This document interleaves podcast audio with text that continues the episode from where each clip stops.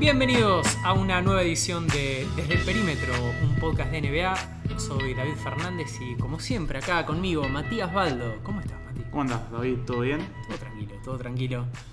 Bueno, ya con movimiento, por fin con noticias, grabamos el último programa y a la hora que nos fuimos de- del estudio se dio a conocer el primer, el primer bombazo de este periodo de traspasos. Sí, armamos el especial de lesiones.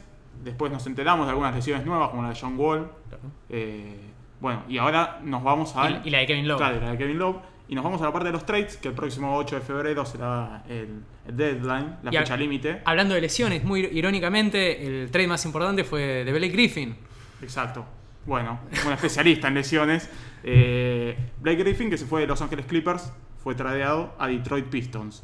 En, en un traspaso que involucra eh, Detroit entregó a Avery Bradley, eh, Boban Marjanovic, Tobias Harris eh, y después dos picks, una de 2018 y una de 2019 de segunda ronda, el de 2018 primera ronda, eh, protegido eh, entre los cuatro primeros puestos hasta 2020. Ujú. Sí, a ver, es, es complicado eh, tratar de explicar a, a quien no esté muy inmerso en el mundo del salary cap y de los detalles burocráticos de la NBA por qué es un mal trade para Detroit. Blake Griffin es un gran jugador, de hecho debutó el día de ayer y tuvo un muy buen partido contra los Memphis Grizzlies, pero el principal problema que acarrea es, además de su historial de lesiones, el hecho de que acaba de firmar un contrato máximo por 5 años. Exacto. Eh, Tendrá cuando termine el contrato 33 años. Claro, 33 años en un jugador que llega con un cuerpo bastante castigado. Eh, no recuerdo exactamente, está cobrando alrededor de 30 millones por año. Eh, por eso, el problema no es el jugador en sí que se lleva a Detroit, sino las perspectivas a futuro. A ver, acá eh, en cierta medida puede ser un éxito para ambas franquicias el trade por una razón. Están operando en con lógicas completamente distintas. Los Clippers están buscando empezar a reconstruir eh, a futuro pensando en llevarse jugadores en este periodo de agencia libre o el siguiente. Exacto. O sea, lo que necesitan es liberar espacio, conseguir picks, jugadores jóvenes y de a poco ir armándose para las próximas temporadas. Mientras que los Pistons, que esta, este año acaban de mudarse a una nueva cancha, a la, Jo- eh, perdón, a la Little Caesar, creo Sí. que se llama. Sí.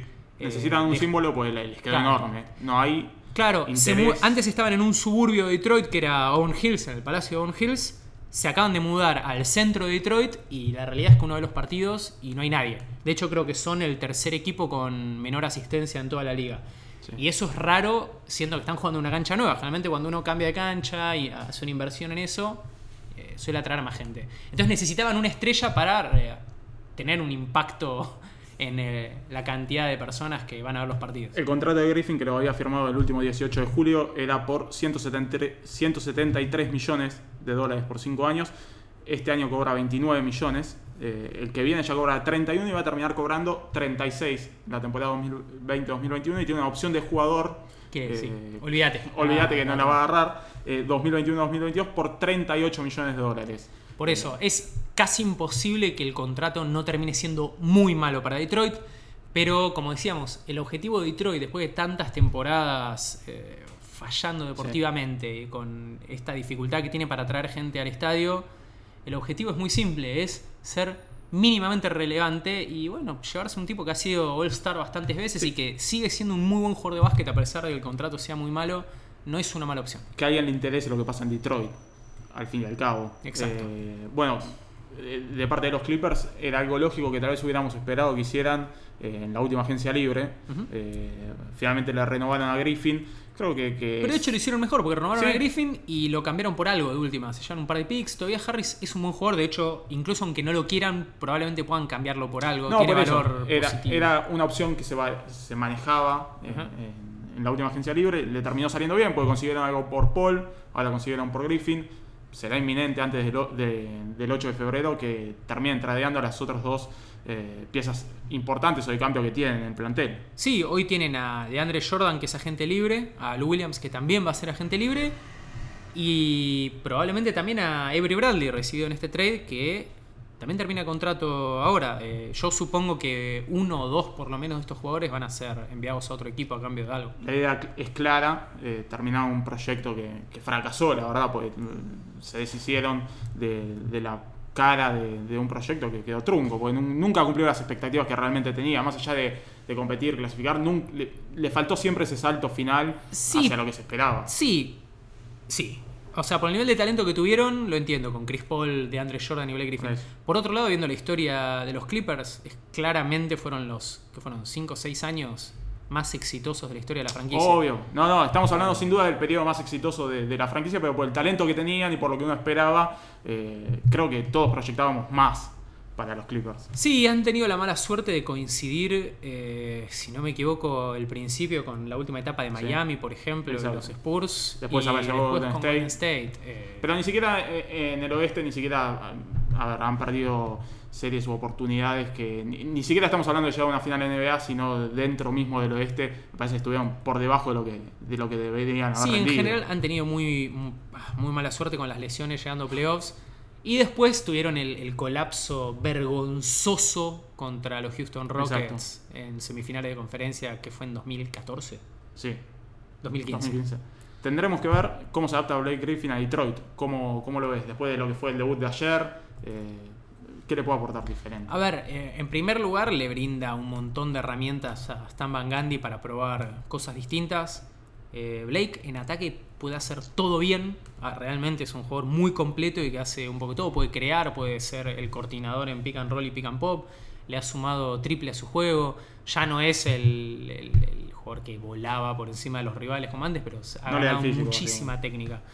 Em, y sigue siendo, por ejemplo, una mejoría defensiva con respecto a Tobias Harris, por Claro. ejemplo. Así que en ese sentido mejora absolutamente todo a Detroit.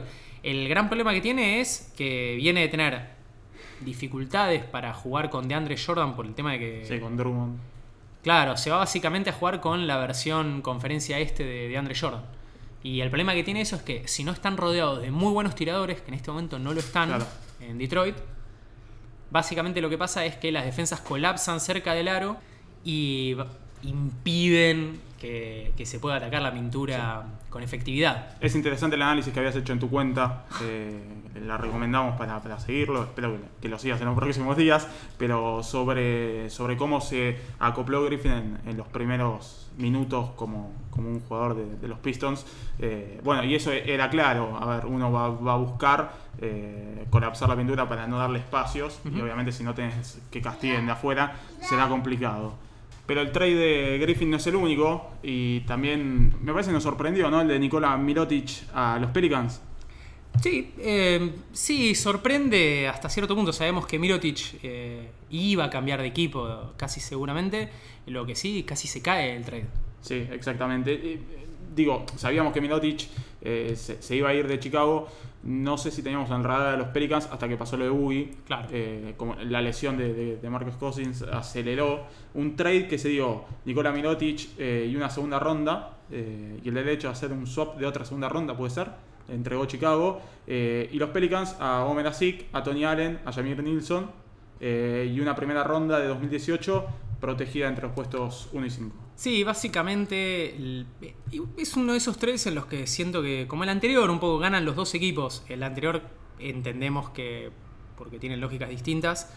Eh, en este lo que ocurre es básicamente Chicago, que sabíamos no iba a retener a Mirotic por ciertos problemitas internos. Eh, lo que hace es eh, absorber bastante salario, mal salario firmado en su momento por los Pelicans y le cobra a los Pelicans una primera ronda. Y de paso envía a Mirotic y así los Pelicans ahorran plata y ganan un jugador que necesitan ante la lesión de, de. Necesitan que le da un poco más de tiro. Claro. Eh, bueno, por parte de los Bulls, volver a tanquear. porque- Sí, lo extraño acá es que está bien, eh, van a tener que pagar bastantes sueldos por esta primera ronda, eso es algo bueno. Lo raro es que vienen de regalar una segunda ronda Sí. por plata, que fue Jordan Bell a los Exacto. Golden State Warriors. La movida es buena, lo que es es eh, inconsistente con lo que viene haciendo Chicago. No le podemos pedir mucha consistencia igual a, a Chicago. No, no es precisamente la mejor dirigencia de la Por liga. eso, este movimiento sabemos. es aceptable. Eh, No, el movimiento es bueno, es más una crítica a lo que hicieron eh, durante Eh. el último verano allá que Y, Mi- a esto. y Milotic llega a los Pelicans un poco para matizar la ausencia, como decíamos, de, de Cousins. Sí, igual le hubiera venido muy bien Mirotic también como suplente con. Davis y Boogie. Y otro interno que también se cambió de equipo fue Greg Monroe, que fue cortado por los Phoenix Suns, que no pudieron ubicarlo en ningún equipo vía trade, y que acaba de firmar por 5 millones por este año con los Boston Celtics. Exacto, que ya había sido protagonista de un trade eh, en noviembre cuando se fue de Milwaukee, llegó a Phoenix. eh, bueno, un, movimiento interesante, lo habían llamado de, de los Pelicans a, a Monroe. eh, él se había creado ahí en, en el área de New Orleans. eh, bueno, les interesaba sumarlo. eh, finalmente terminó eligiendo la opción que le puede dar competir directamente. Algunos decían poner un anillo. eh, Eso lo, lo veo más complicado. A ver, eh, gana en dos sentidos en Boston. En primer lugar, como vos decís, probablemente sea el equipo más competitivo que podía darle un lugar en el plantel. Y por otro lado, es el equipo que más plata podía ofrecerle. Recordemos, Boston tenía eh, una trade exception de 8.4 millones por la lesión de De Gordon Hayward. Sí. Eh, 5 millones de los cuales van a parar entonces a, a Greg Monroe. Que a ver, no es que lo necesitaban los Celtics. eh, yo creo que lo hubieran, les hubiera venido mejor por tratar de traer por Tyreek Evans. Pero de última les suma un poco de anotación desde el banco de suplentes, que es algo que claramente les falta. Están bastante, bastante flojos en ataque.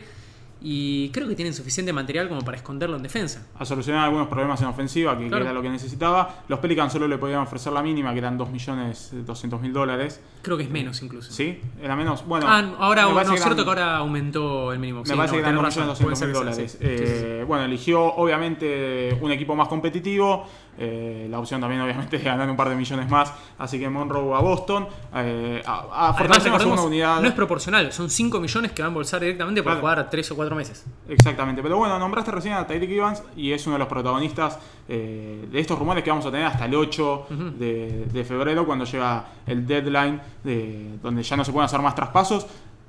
Y se mencionan muchos equipos donde puede llegar a ir Evans. Eh, ¿Dónde lo ves? Eh, a ver, el Evans tiene una ventaja que es que por su estilo de juego es un flaco que ataca bien al aro y es capaz de tirar de 3 puntos. Es normalito en defensa, digamos, no tiene puntos flojos y juega en una posición que es la, de, la del héroe, la de Swingman, que, que escasea bastante en la liga. La realidad es que se puede adaptar a casi cualquier equipo. Yo los que veo que más lo necesitarían son, como decíamos, los Celtics, que Sí. ya ahora lo veo difícil eh, que lo consigan, eh, y principalmente los San Antonio Spurs. Te puedo mencionar la lista de los que en principio están interesados, que son los Sixers, Oklahoma, eh, Cleveland, Miami, los Rockets y bueno, Boston, que ahora cambiará el panorama a partir de, de lo que mencionábamos anteriormente. Eh, Yo siento que, por ejemplo, los Rockets y los Thunder les vendría bien porque, como repito, él puede encajar casi en cualquier esquema. Eh, lo necesitarían menos porque es, un, es un poco redundante con lo que ya tienen. Claro. Eh, Tariq Evans es muy bueno con la pelota en las manos. Y si tenés a Paul George, Carmelo Anthony y Westbrook, medio que no necesitabas eso. Si tenés a Harden y a Chris Paul En los y a Spurs- Eric Gordon de suplente, tampoco lo La necesitabas. realidad es que en los Spurs calzaría justo, Sí. eh, que, que es un equipo que, haciendo un repaso también por otros nombres que suenan, podría llevarse a varios de, esta gen- de, de este mercado. Eh, pero bueno, eh, veremos, Evans, qué pasa. El tema con los Spurs es que o tiene, mm, a ver, pibes que no son demasiado seductores o tiene jugadores que tienen que están para la jubilación. Es como no tienen Sí. nada en el medio. Los únicos que tienen en el medio son Kawhi y la Marcus que obviamente no los va a largar porque son la base del equipo. Sin duda. Y Kawhi Leonard, eh, la incertidumbre de qué, qué pasa físicamente con él, eh, si estará, yo creo que va a estar listo para playoffs. Pero bueno, también otra incógnita de velar. Otros nombres que quedan eh, antes de, del 8 de febrero, los que ya mencionamos, Lou Williams y Andre Jordan, que después de lo que han hecho los Clippers con, con Griffin, creemos inevitablemente que van a terminar saliendo. Y sería lo lógico. A menos que los Clippers vean que ahora con la lesión de Boogie se pueden llegar a asegurar un puesto en playoffs y por qué no tener lo mejor de dos mundos, tradear a Blake Griffin e igualmente clasificar a la postemporada. No sería tampoco una como es eh, La realidad es un mal escenario para ellos. Me parece que como moneda de cambio, eh, si quieren conseguir algo a cambio de estos dos, Yo es supongo ahora. que deberían dinamitar todo y tratar de hacer el, el bazar bartiano lo antes posible. Opciones para Andre Jordan, Cleveland, que ya se había mencionado, Minnesota también. Milwaukee Eh, también se había mencionado. Milwaukee. Eh, y para Lou Williams, otro que también encajaría en, en varios lugares. Los Spurs también. En los Spurs sumaría bastante. Sí, sí, Williams es un jugador que también puede jugar más o menos en cualquier equipo que necesite un poco de anotación desde el banco. Con el perfil que tiene hoy, eh, es un jugador que, que, puede aportar en diferentes lugares. Un nombre puntual que no, no va a ser traspasado antes del 8 de, enero, pero, de febrero, perdón, pero que quería mencionar y que lo, lo, habíamos hablado nosotros en la previa, era el de LeBron James. Digo, ya corriéndonos un poco lo que va a ser el trade deadline del 8 de febrero, eh, estos rumores de los últimos días de, de posible LeBron en Golden State es todo humo. Es todo humo. Primero lo levantan porque genera ruido y hace que la gente haga clic en las notas. Es como acá cuando dicen eh, que X jugador. Sí, Rivaldo a Racing. Claro. Básicamente, es el equivalente. Ese es el equivalente a Rivaldo a Racing en la NBA. A ver. Em, lo que sí se está mencionando, o sea, ya se dijo que es imposible que pase eso. A ver, nada es imposible, digo, pero no tiene ningún tipo de sustento. Eh, lo que sí se mencionó de parte de algunos periodistas es que los que están filtrando este tipo de rumores, sin sustento de vuelta, son del camp de LeBron. Son amigos, eh, gente de, la, agencia de representantes de él, todo que empiezan a decir, no, bueno, puede que firme con tal, puede que firme con tal, porque la idea es presionar a la dirigencia y al dueño de los Cavs para que rife sin dudarlo, el pick de Brooklyn y haga todos los cambios necesarios para tratar de ganar este año. Claro. A ver, está el, tironeo entre la franquicia y LeBron, que es LeBron, que quiere competir hoy, ya, ahora, este año, sin comprometerse a quedarse más tiempo en los Cavs. Y los Cavs que lo que defienden su futuro. Que, que dicen, bueno, está bien, nosotros eh, hipotecamos todo, pero vos eh, decimos que, vas a renovar. Claro. no, para nosotros no tiene sentido. No tiene garantía. Exacto. Entonces hay un tironeo constante en el que no se sabe, vamos a ver quién va a ganar. Si ellos terminan tradeando todo o si LeBron se queda este año viendo cómo está jugando los Cavs, se queda sin pelear por el título. Tal vez se pierda su primer final en ocho años. Puede ser, puede ser una posibilidad. Eh, ¿Nos queda algún rumor, algún nombre de los que podría ser traspasado antes del, del 8 que vos creas que, que va a ser traspasado? Mira, traspaso es difícil, creo que ya a esta altura es más interesante pensar en, los buyouts, pero por ejemplo Joe Johnson, yo creo que alguien puede llegar a apostar. Eh, Joe Johnson de Utah también es un jugador parecido a Tyrek Evans en cuanto a que puede aportar desde casi cualquier banco de suplente de la liga. Sí, él mencionó, creo que se, se, rumoreó en los últimos días su descontento del presente de Utah. Eh, bueno, tiene 36 años.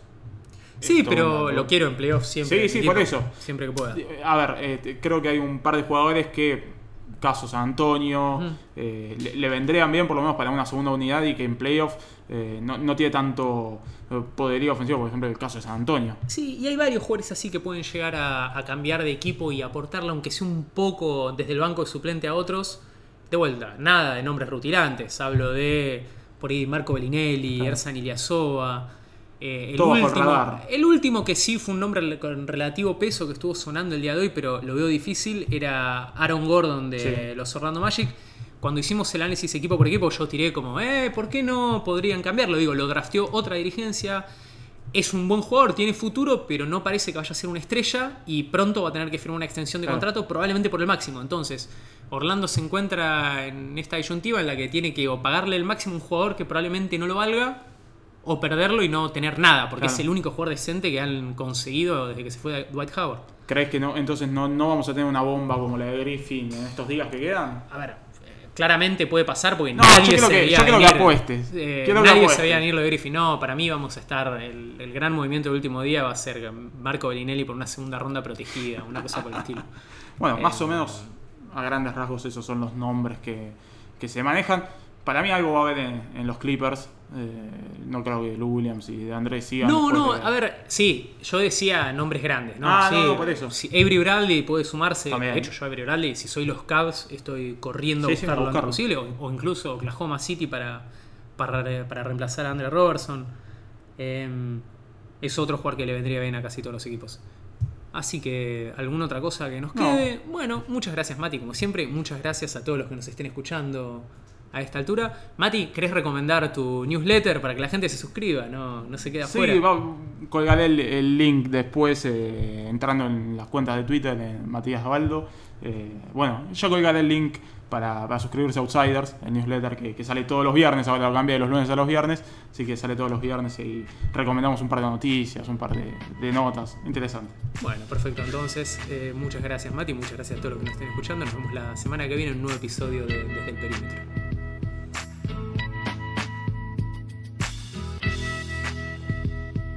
Take that for data.